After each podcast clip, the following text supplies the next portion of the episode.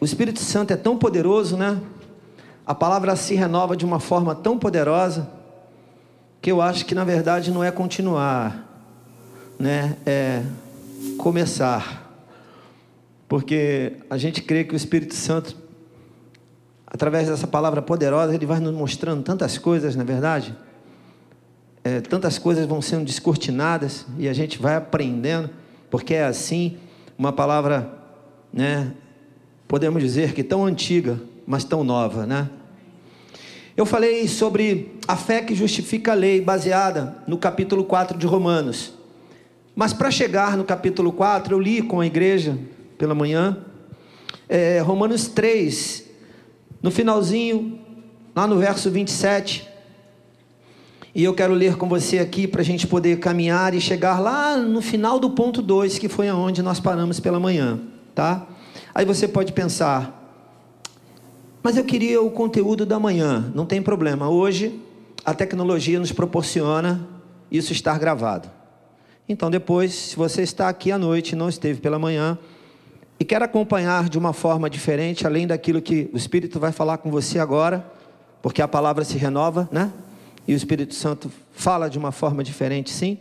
Você pode também ir lá e, e, e ouvir, né? Mas aqui Paulo, para falar o que ele ia falar no capítulo 4, é, eu queria só trazer aqui o verso 27 até o 31 do capítulo 3, porque Paulo, como eu falei de manhã, o apóstolo Paulo ele teve um grande desafio em poder trazer essa mensagem para a igreja de Roma. E, e, e, com certeza, na minha, na minha percepção, foi com grande sabedoria que ele fez isso. Ele não, ele não, ele não foi negligente naquilo que ele queria compartilhar com a igreja.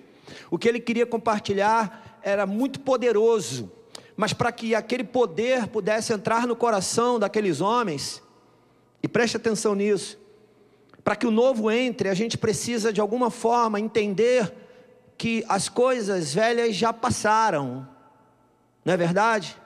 E o que de fato que é velho, que já passou, que não precisa mais fazer parte da minha vida?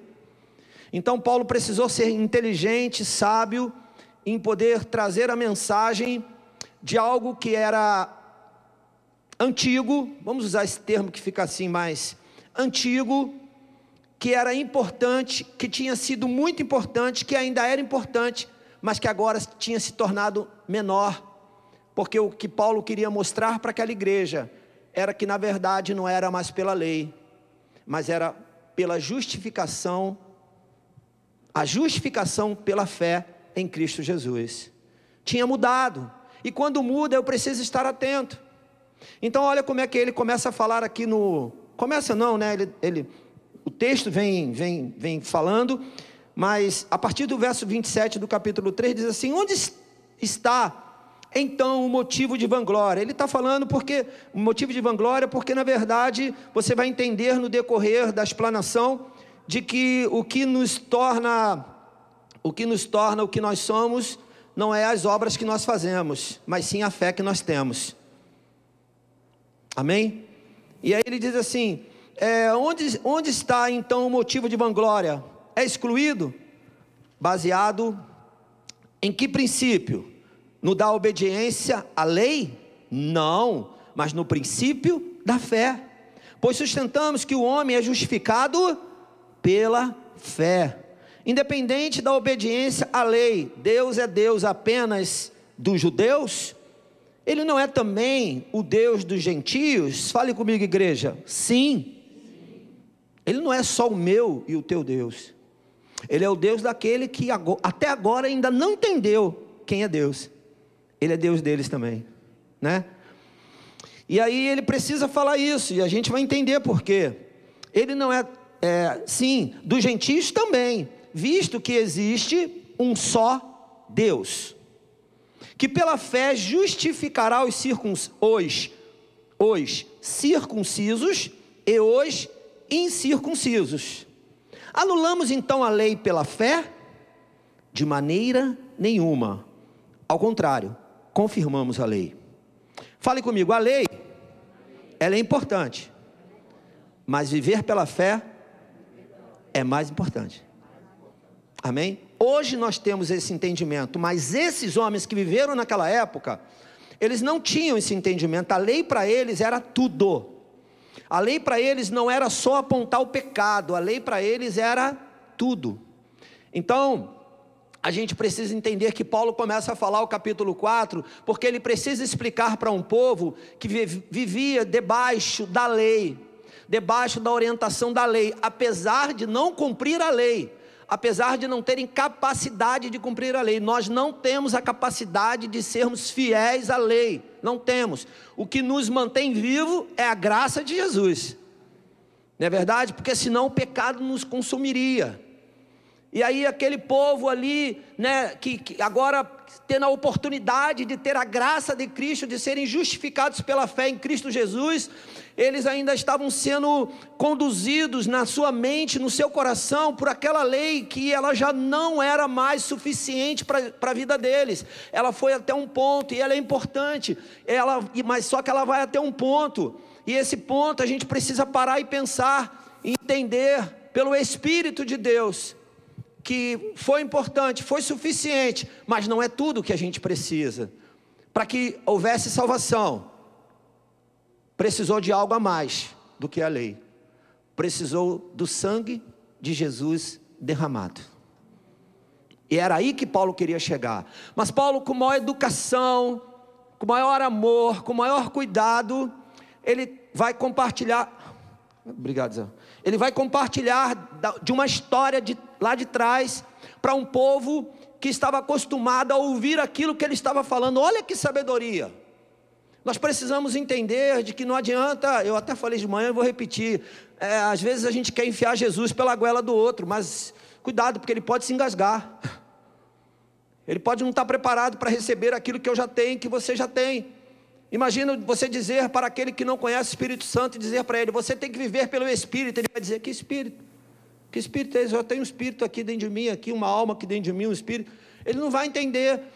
E aí, Paulo, com toda a sabedoria, porque ele era um homem sábio, ele era um homem inteligente, se tornou mais sábio por conta de ter agora o Espírito Santo na vida dele, de ter a vida de Cristo. Teve um encontro com Jesus e a vida dele foi transformada. Ele era um homem inteligente, ele era um homem culto mas ele ficou agora sábio, a sabedoria de Deus entrou na vida de Paulo, e ele vai pregar para essa igreja, ele vai falar para essa igreja, e ele precisa falar da justificação pela fé em Cristo, mas antes dele falar, ele usa algumas figuras e um caminho para alcançar o coração daquele povo. Que coisa linda! Que coisa linda! Existe um caminho que a gente pode fazer com sabedoria para alcançar o coração daquele que ainda não crê. Posso ouvir um amém? E aquele que já foi justificado pela fé, que tem a presença do Espírito Santo, precisa pedir sabedoria ao Senhor, que sou eu e você. A igreja de Cristo, ela precisa ser diferente nessa terra, porque é ela que tem o Espírito Santo e é ela que vai levar a mensagem de salvação. Né? É, é a igreja de Cristo, sou eu e você. É onde nós estamos. E nós não vivemos mais debaixo da lei, nós vivemos debaixo do Espírito Santo de Deus, vivemos pela fé. E aí ele começa o capítulo 4. Deixa eu caminhar aqui. O capítulo 4, eu quero. É, eu quero. Eu separei em quatro pontos. E aí eu vou caminhar e eu vou adiantar um pouco mais até o segundo ponto, tá? É, no verso 1 do capítulo 4 diz assim: Portanto, que diremos do nosso antepassado Abraão? Aí ele começa a falar de uma figura de um homem que foi importantíssimo para a vida pela fé. Um homem que foi chamado para construir uma história. Então, olha o exemplo que ele usa para aquele povo que conhecia muito bem o pai Abraão, mas que agora precisava conhecer Jesus Cristo. Jesus Cristo era o Senhor. O pai Abraão foi um grande homem e uma grande referência de homem de fé nessa terra. Jesus era do céu, veio como homem e vai nos levar de volta para o céu. Abraão não ia levá-los para o céu. Mas ele pega a figura de Abraão e fala: Portanto, que diremos do nosso antepassado Abraão? Se de fato Abraão foi justificado pelas obras, se de fato Abraão foi justificado pelas obras, ele tem do que se gloriar, mas não diante de Deus. Que diz a Escritura: Abraão creu em Deus e isso lhe foi acreditado como justiça. Aí nós lembramos, né, de Gênesis capítulo 15, verso 6, que Deus fala com Abraão sobre é, ele sair ali da tenda, olhar as estrelas dos céus, e aí a Bíblia diz que Abraão creu, e por ele ter crido, a fé lhe foi imputada como justiça, não é verdade? E aí ele teve a sua vida transformada e a sua mente transformada e, e a sua forma de ver naquele momento transformado também. Porque até então Abraão era um homem que vivia pelas obras. E aí o texto está dizendo aqui, olha o que, que o texto está dizendo. Se de fato Abraão foi justificado pelas obras, ele tem do que se gloriar, mas não diante de Deus. As tuas obras e o que nós fazemos, elas são importantes. Posso ouvir um amém? Ela é importante, o teu trabalho é importante, mas o que te justifica é a fé em Cristo Jesus. E a gente precisa entender isso. E Paulo estava tentando falar isso para aquela igreja, e dizer: olha, Abraão foi o pai da fé, e as obras dele foram de extrema importância, porque de fato ele peregrinou sobre a terra, ele andou, ele construiu coisas, ele fez muitas coisas, mas ele também entendeu que agora a vida dele não era mais pelas obras, era pela fé. E aí, Paulo pega essa história e mostra para aquele povo que ainda queria viver pelas obras. Então nós não somos salvos pelas obras, nós somos salvos pela fé em Cristo Jesus. Isso precisa ficar claro para mim e para você. Sabe por quê? Porque às vezes eu posso me sentir injustiçado diante daquilo que eu faço, das obras que eu faço. Se alguém de repente não bater no teu ombro e dizer: Poxa, parabéns pelo que você faz, pode ser que você se sinta injustiçado e fique triste com Deus. Mas o que te justifica não é a tua obra, não é o tapinha no teu ombro, é Jesus. Amém? E fique feliz com isso porque não tem nada mais poderoso do que isso. Amém? E aí o texto continua, está em Gênesis 15, 6, no, depois você consulta lá. Ora, o salário do homem que trabalha não é considerado como favor, mas como dívida. Todavia, o salário do homem que trabalha não é considerado como favor, mas como dívida. Todavia, aquele que não trabalha mas confia em Deus, que justifica o ímpio, sua fé lhe é creditada como justiça. Amém? Queridos, sabe qual é o trabalho que nós temos? De crer. Mas olha, é crer mesmo. Não é brincar de crer, não. Não é hoje eu creio, amanhã eu tenho dúvida. Hoje eu creio, amanhã eu tenho dúvida. Diante de uma, de uma única circunstância eu fico oscilando nela. Não. Eu quero te desafiar a você deixar que o Espírito Santo construa no seu coração uma vida de fé, uma convicção, uma certeza. Se você tiver dúvida, todos os dias abre Hebreus 11, verso 1 e lê. Todos os dias. E se quiser um pouco mais, vai continuando lendo. Que você vai ver os heróis da fé ali, o que eles fizeram, para que eles chegassem e pudessem nós hoje contar a história deles. Eles viveram pela fé, mas é uma fé de verdade. Não é, um, não é uma, uma historinha, não é uma coisa virtual, não é uma utopia. É algo real que faz você enxergar o que os teus olhos não veem. Era isso que Paulo estava tentando mostrar para eles, e mostrando a partir da história. Isso que era mais lindo, que era mais importante. Mostrando a partir de fatos. Por que fatos? Porque Abraão creu. E por ele crer, lhe foi creditado a justiça pela fé ou a fé entrou no coração dele. A partir daquele momento, ele começou a não ver mais as obras que ele fazia, mas ele começou a enxergar pela fé. Você imagina um homem que construiu o que construiu, que foi Abraão? Ele construiu tanto antes quanto depois. Se você for estudar a história de Abraão, você vai ver que quando ele foi chamado por Deus lá em Gênesis capítulo 12, ele já era um homem rico, ele já era um homem bem sucedido, ele já, a história dele já era boa, onde ele morava, onde ele vivia. Ele já tinha recursos. Aí Deus fala para ele: larga tudo, sai daí, larga até a parentela e vai para um lugar que eu ainda vou te mostrar. Aí ele sai mesmo, ele sai, ele vai. Em Gênesis 15, 6, eu acho que ali foi um momento assim onde Abraão ainda não conseguia crer totalmente, porque acontece comigo e com você. Chega um momento da nossa vida que a gente não consegue crer totalmente. Mas ali ele estava tão sensível à voz de Deus, e eu até, até brinquei aqui de manhã, como é que deve ter sido essa voz? Eu acho que vale a pena a gente chegar lá no céu e perguntar a Abraão, como foi a voz que ele ouviu? porque ele tinha tudo para não ouvir a voz de Deus, a voz do Espírito de Deus, ele tinha tudo para não ouvir. Você concorda comigo? Ele era um homem que vivia é, num, num, num lugar onde o paganismo prevalecia. Mas ele ouviu a voz de Deus. Aí você pode ter a dúvida hoje: como que é a voz de Deus? Por que, que eu não ouço a voz de Deus? Pode ser que Deus esteja falando com você. E de repente você não consegue ouvir. Por que, que você não consegue ouvir? Por quê? Precisamos é, pedir ao Espírito Santo de Deus que me ajude, que foi para isso que ele veio, para me ajudar, para me ajudar, para me ensinar a ouvir a voz de Deus. Porque ele tem uma voz, você crê nisso? Ele tem uma voz, a voz dele é audível. Pode não ser o som que está saindo agora desse microfone, mas ela vai entrar no teu coração de uma forma audível. Ela vai penetrar na tua alma, no teu espírito, e você vai saber que não é o Lúcio, mas que é Deus falando com você.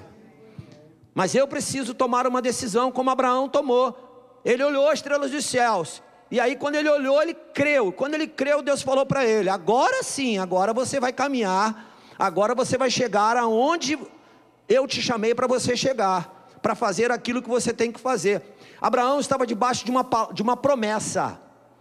Promessa, sabe o que é promessa? Acho que você sabe o que é promessa, não sabe? É algo que alguém te prometeu, que alguém falou, vou fazer. E o, o homem pode até falhar, mas Deus não falha comigo e com você. Deus não falha. Em Gênesis capítulo 17, Deus faz a aliança com, com Abraão e fala: Olha, eu estou fazendo uma aliança com você e não mudo. Você pode até mudar, Abraão, mas eu não mudo a aliança com você. E ele ali confirmou a aliança. E ela aconteceu. Porque eu e você somos a geração, a descendência de Abraão, você sabia? Porque se você for estudar a genealogia, sabe quem está lá no final dela? Jesus. Jesus. que foi quem nos salvou. Você é filho? Você é filho? Herdeiro com Cristo? A promessa te alcançou. Ela já se cumpriu.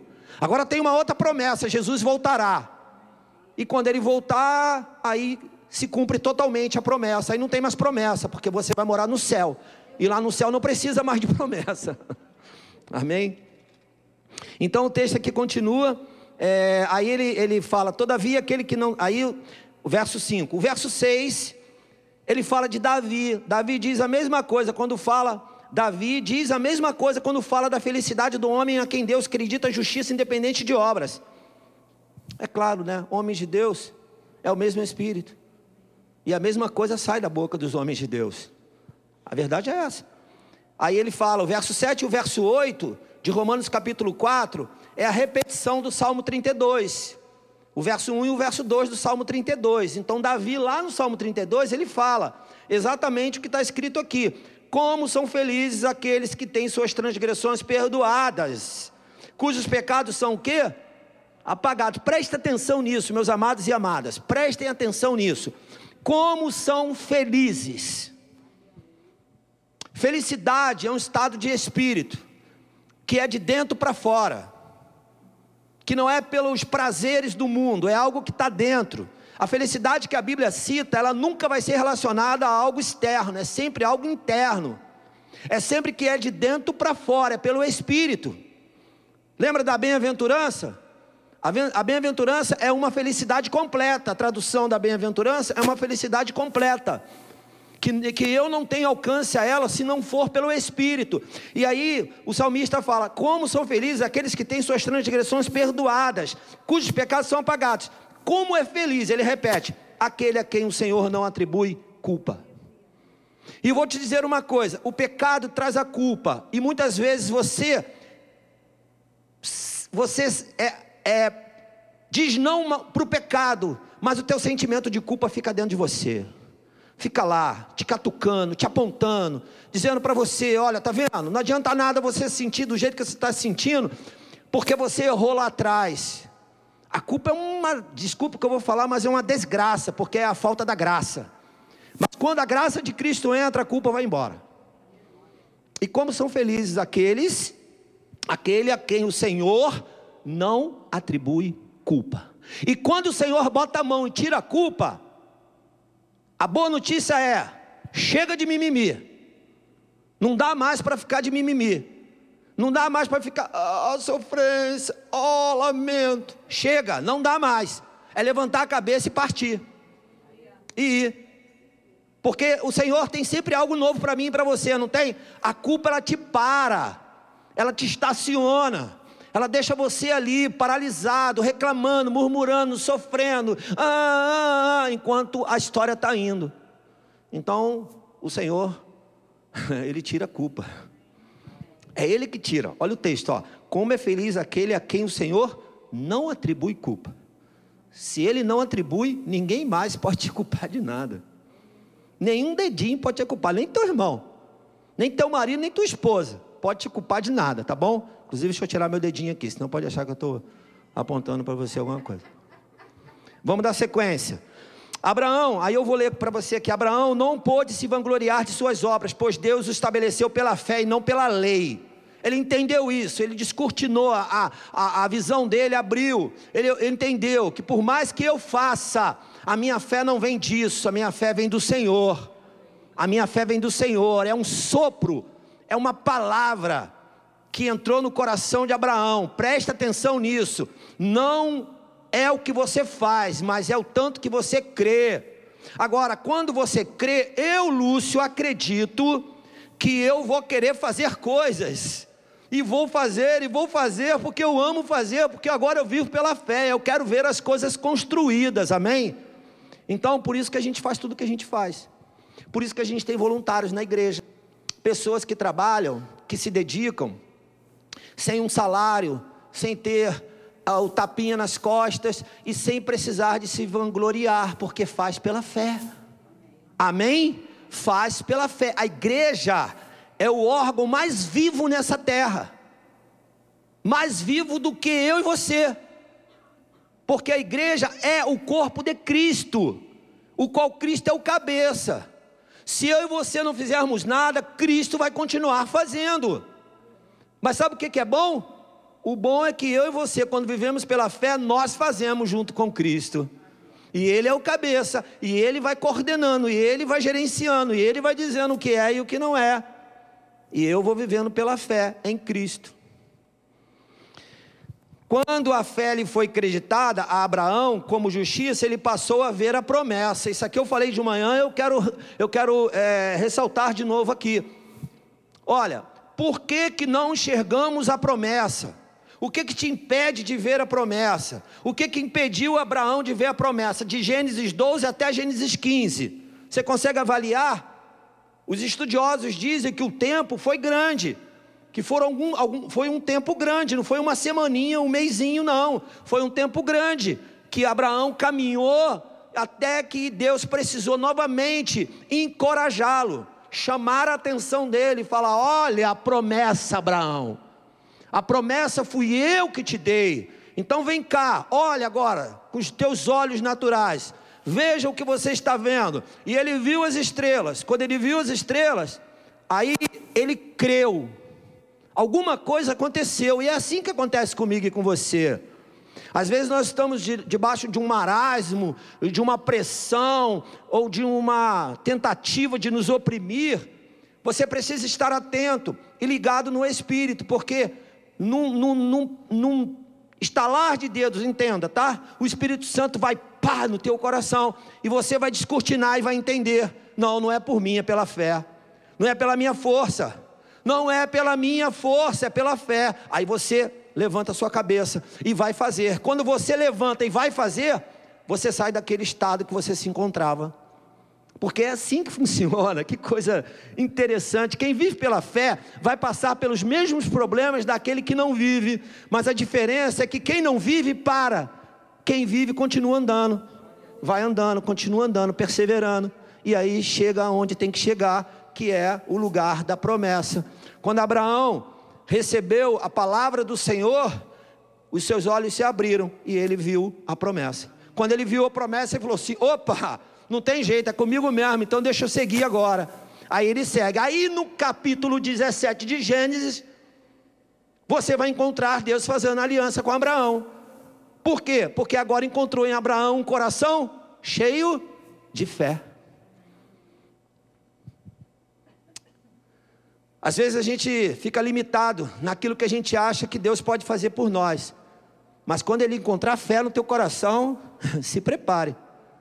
Se prepare, estou te falando. Se prepare pelo que ele pode fazer. Basta ele encontrar. Basta ele encontrar uma fé maior que um grão de mostarda. Do tamanho de um grão de mostarda, ele já faz um arraso.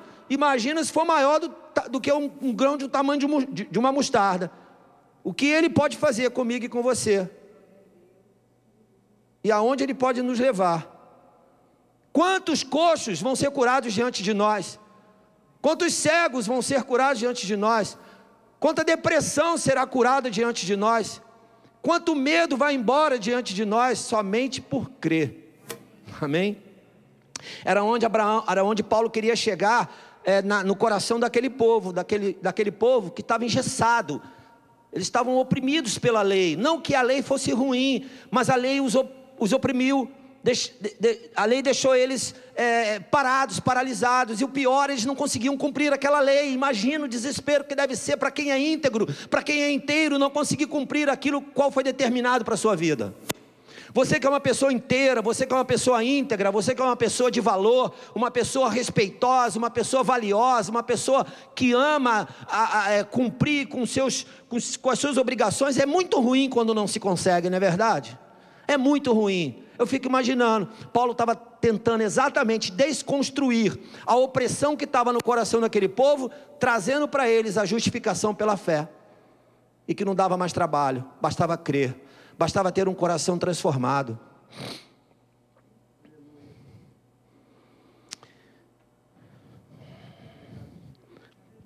O segundo ponto eu falei também de manhã, do verso 9 ao verso 12. Destina-se essa felicidade apenas aos circuncisos ou também aos incircuncisos?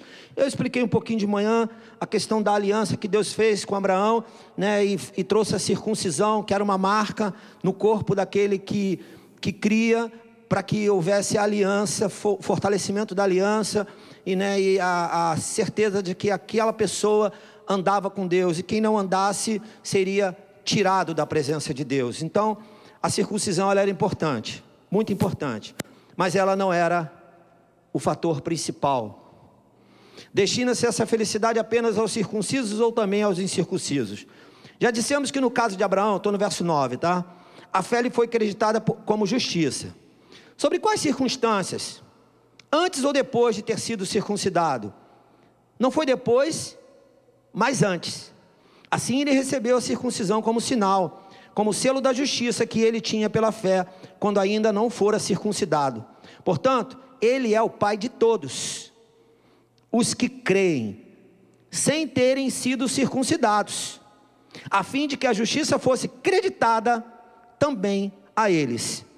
E é igualmente o pai dos circuncisos, que não somente são circuncisos, mas também andam nos passos da fé que teve nosso pai Abraão, antes de passar pela circuncisão. Você pode não ter entendido muito essa leitura rápida, mas eu vou tentar te explicar. Aqui estava acontecendo, Paulo estava trazendo a realidade do, do rito da circuncisão, daquilo que tinha acontecido para que o povo fosse separado. Você é de Deus, você não é de Deus. E isso foi uma realidade, isso foi um fato, e isso de fato aconteceu e as pessoas vieram dizendo: olha, esse é de Deus, esse não é, porque esse é circuncidado, esse é marcado no seu corpo. E esse não era. Paulo estava lidando com dois tipos de público, e a Bíblia relata isso: os judeus e os gentios. Então ele precisava mostrar a circuncisão, porque até aquele momento eles ainda consideravam que existia um povo de Deus e o outro povo não podia ser de Deus. Mas o próprio texto, Paulo diz para eles: Abraão, ele, ele foi justificado pela fé, ele foi, lhe foi imputada a justiça pela fé ao seu coração, para que ele fosse o pai da fé. Não foi pela lei, foi pela fé. E ele estava tentando mostrar para aquele povo que o que trouxeram para eles até aqueles dias era a lei, mas não era a lei, era a fé. E por isso eles poderiam dizer que eles eram filhos de Abraão, e Abraão era seu pai, mas não por causa da lei, sim por causa da fé. E aí Paulo diz: olha, então o circuncidado ou o não circuncidado, eles têm direito ao mesmo Deus. Ele explana isso para eles, eu acredito que deve ter sido uma crise para aquele povo que só cria na lei e na circuncisão. Quem era circuncidado, esse era de Deus, quem não era, era gentio. Aí Paulo fala: não, Deus é o Deus de todos. A gente precisa ter muito cuidado, porque Deus não é só Deus, meu e teu. Ele é de quem está lá também. Ele é de quem ainda não consegue crer. O gentio não conseguia crer. E o pior de tudo é que Jesus veio para os seus e os seus. Entendeu? Então, olha o papel de Paulo tentando ainda convencer os que se diziam de Deus que eles, a circuncisão não era o ato maior da vida deles, não era o rito maior. Aí eu escrevi uma frase aqui, para a gente poder pensar. A circuncisão marca o quê? O corpo, né? Então fala comigo, o exterior. A fé marca o interior. A circuncisão, eles precisavam olhar e falar: tá circuncidado? Tá, ah, então é de Deus. E a fé? Como é que você diz se é de Deus ou não? E agora? Hoje pela manhã, qual o nome dela? Virgínia, isso? Virgínia recebeu Jesus aqui. A Bíblia diz que se você crê no teu coração e confessa com a tua boca que Jesus Cristo é teu Senhor, você será salvo. Quem de nós aqui pode levantar a bandeira de que ela não creu? Nenhum de nós. Nenhum de nós. Você pode até nem ver mais a Virgínia, que não vai acontecer em nome de Jesus. Ela vai voltar, ela vai estar aqui, ela vai ser acompanhada. Mas a gente não tem como medir isso. Mas a circuncisão tinha. A circuncisão, eu olhava o menino lá, era, acho que era mais ou menos 13 anos, ele era circuncidado. Quando ele tinha 15, se eu fosse querer confirmar se ele era circuncidado, tinha a marquinha lá. Mas a fé não. A fé não tem como medir hoje a fé que está no teu coração. Como é que a gente chamaria um medidor de fé hoje? Tem, tem, os, tem os nomes de medidor, não tem? A Drica é especialista em é, arquiteta, tem uns. Como é que chamaria, Drica? Fermômetro. É isso aí. Um fermômetro. para medir a nossa fé. Mas não tem, graças a Deus que não tem. E graças a Deus que eu não preciso ficar medindo a sua e nem você a minha. Só que quando a gente vive pela fé, a gente vive uma história diferente. E até é interessante que as nossas obras elas são diferentes. E um pouco mais, nós somos diferentes quando vivemos pela fé. Nós somos diferentes. Porque nós não cremos naquilo que nós vemos, e sim naquilo que nós cremos, naquilo que nós não enxergamos, naquilo que ainda está fora da nossa visão natural. Isso é loucura para o mundo. Mas isso é saúde para quem crê. Porque se você vive pelo que você vê, nós estamos fadados à morte. Nós estamos, era que Paulo que Paulo estava falando para eles. Paulo estava falando isso para eles. É, então a circuncisão marca o exterior, a justiça pela fé em Cristo marca o interior. Quem muda a sua história é Cristo e não o homem. Então eles tinham que entender quem, quem mudaria a história deles, ou quem mudou a história deles, quem, quem ia, quem ia levá-los à salvação não era Abraão, nem Davi, mas era Jesus, o justo. Amém? O ponto 3 que eu quero compartilhar com você, ali não dá para ver, né? Ali não. 19,52 está acabando. Está acabando, né? Tá. Então, foi a introdução. Foram os dois pontos que eu falei de manhã. E o que, que eu faço agora? Foi bom para você? Pode terminar agora? Porque nós somos livres para poder tomar a decisão que a gente quiser tomar. Você já foi abençoado? Porque eu falando aqui, eu já fui. Então vamos para o ponto 3, pode ser que um dia eu fale o 4. O 3 é o seguinte, é do, do verso 4, é do verso 13 ao 17, então em, em menos de 8 minutos a gente tem que falar. Porque nós precisamos ser criteriosos com a hora, né? Não foi mediante a lei que Abraão e sua descendência receberam a promessa de que ele seria herdeiro do mundo, mas mediante a justiça que vem da fé. Ele vem repetindo isso. É importante a repetição dele para aquele povo. É importante você ouvir de novo. Não é pela lei, é pela fé. Não é pela lei, é pela fé. Amém? Pois, se os que vivem pela lei são herdeiros, a fé não tem valor. E a promessa é inútil. Olha a promessa aí. Porque a lei produz o quê? Fale comigo bem forte. A lei produz o quê? A ira. Não é verdade? Eu quero dar uma paradinha aqui. E se eu parar por aqui e falar o que eu tenho para falar, já está bom demais. A lei, eu escrevi isso aqui, vou ler para você. Eu vou, eu vou ler de novo aqui. O verso 14. Pois se os que vivem pela lei são herdeiros, a fé não tem valor. Porque a fé é que vai trazer a promessa e não a lei. Está entendido isso? Amém? Até hoje precisa ser assim.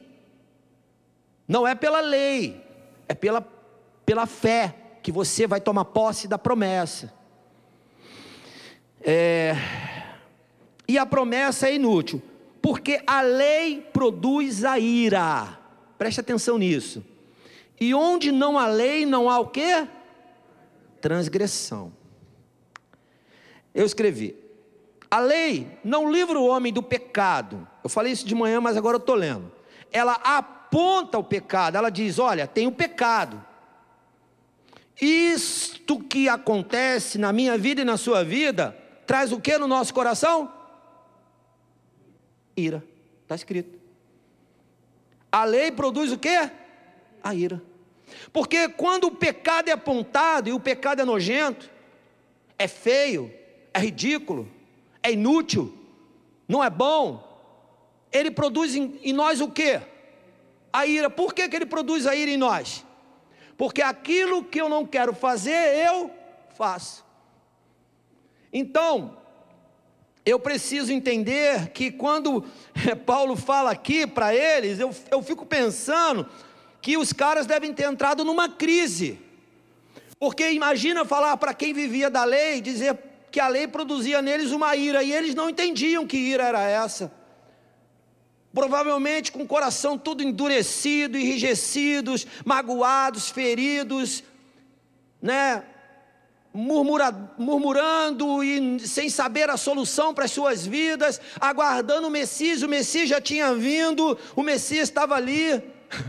O Messias agora era uma realidade, eles aguardando o Messias.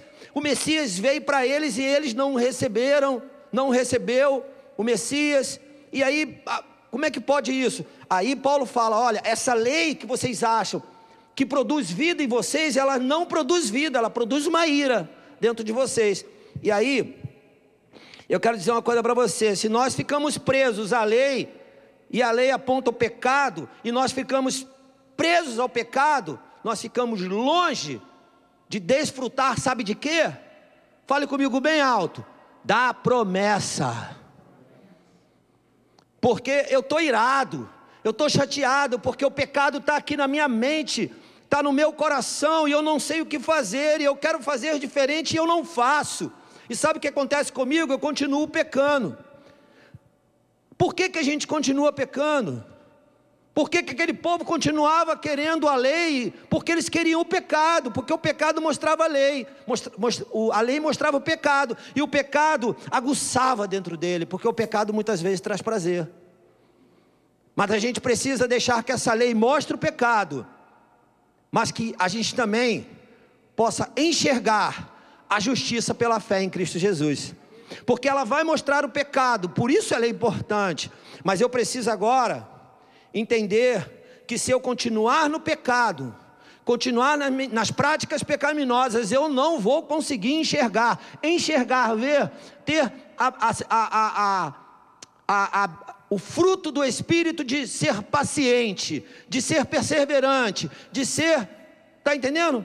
Os frutos do Espírito, eles vão estar longe da minha vida, porque eu vou estar preso ao pecado. Então eu preciso ter a sabedoria em Deus e pedir ao Espírito Santo que descortine os meus olhos, abra meus olhos para eu entender de que o pecado não é bom, ele não pode fazer parte da minha vida. Quem tem que fazer parte da minha vida é Jesus Cristo. É Ele que tem que fazer parte da minha história e da minha vida, e de tudo que eu faço, de tudo que eu realizo, e de tudo que eu construo, e das pequenas coisas, das coisas médias, das coisas grandes. Então eu preciso abrir os meus olhos e o meu coração entender que o que me, o que me conduz não pode ser o pecado. Olha, eu preciso tomar muito cuidado, muito cuidado, porque às vezes a gente pensa que os anos de vida, né, ele até nos amadurece. Eu creio nisso, que os anos de vida nos traz maturidade, mas não nos traz garantia. Garantia da salvação não, não nos traz. Os anos de vida podem nos trazer uma inteligência maior, uma sabedoria, mas não nos garante a salvação. O que nos garante a salvação é o Espírito Santo de Deus. E eu preciso estar muito atento, porque às vezes eu estou na igreja, ouvindo a palavra, mas estou com meu coração endurecido. E eu prefiro dar ouvido ao pecado, ou à lei que aponta o pecado, do que ao próprio Espírito Santo. E muitas vezes eu não quero fazer, sabe por que, eu não quero? Porque vai doer. Vai doer mais do que o próprio pecado já está doendo na minha vida. Você imagina Paulo falando para aqueles homens que eles não sabiam nada do que nós sabemos hoje. O desafio era muito maior do que o que eu estou compartilhando com você aqui hoje, que você já sabe. Você já sabe. Você já sabe que Jesus veio, não é verdade? Que ele morreu por mim e por você, e mais do que isso, ele ressuscitou o terceiro dia, ele está vivo. E ele voltará. Existe uma promessa escrita em João 14, que ele voltará. Aquele povo não tinham isso, eles não tinham isso. O que eles tinham era a lei e um homem falando para eles: Olha, não é mais a lei, é a justiça pela fé, em Cristo agora. E que, que Cristo? Que Cristo é esse? Nós estamos aguardando o Messias. Imagina, você consegue imaginar isso? Então é melhor a gente não ficar imaginando muito. O melhor é a gente parar e pensar em nós. Qual o pecado que ainda constrange você, que ainda te paralisa, que ainda rouba o teu coração.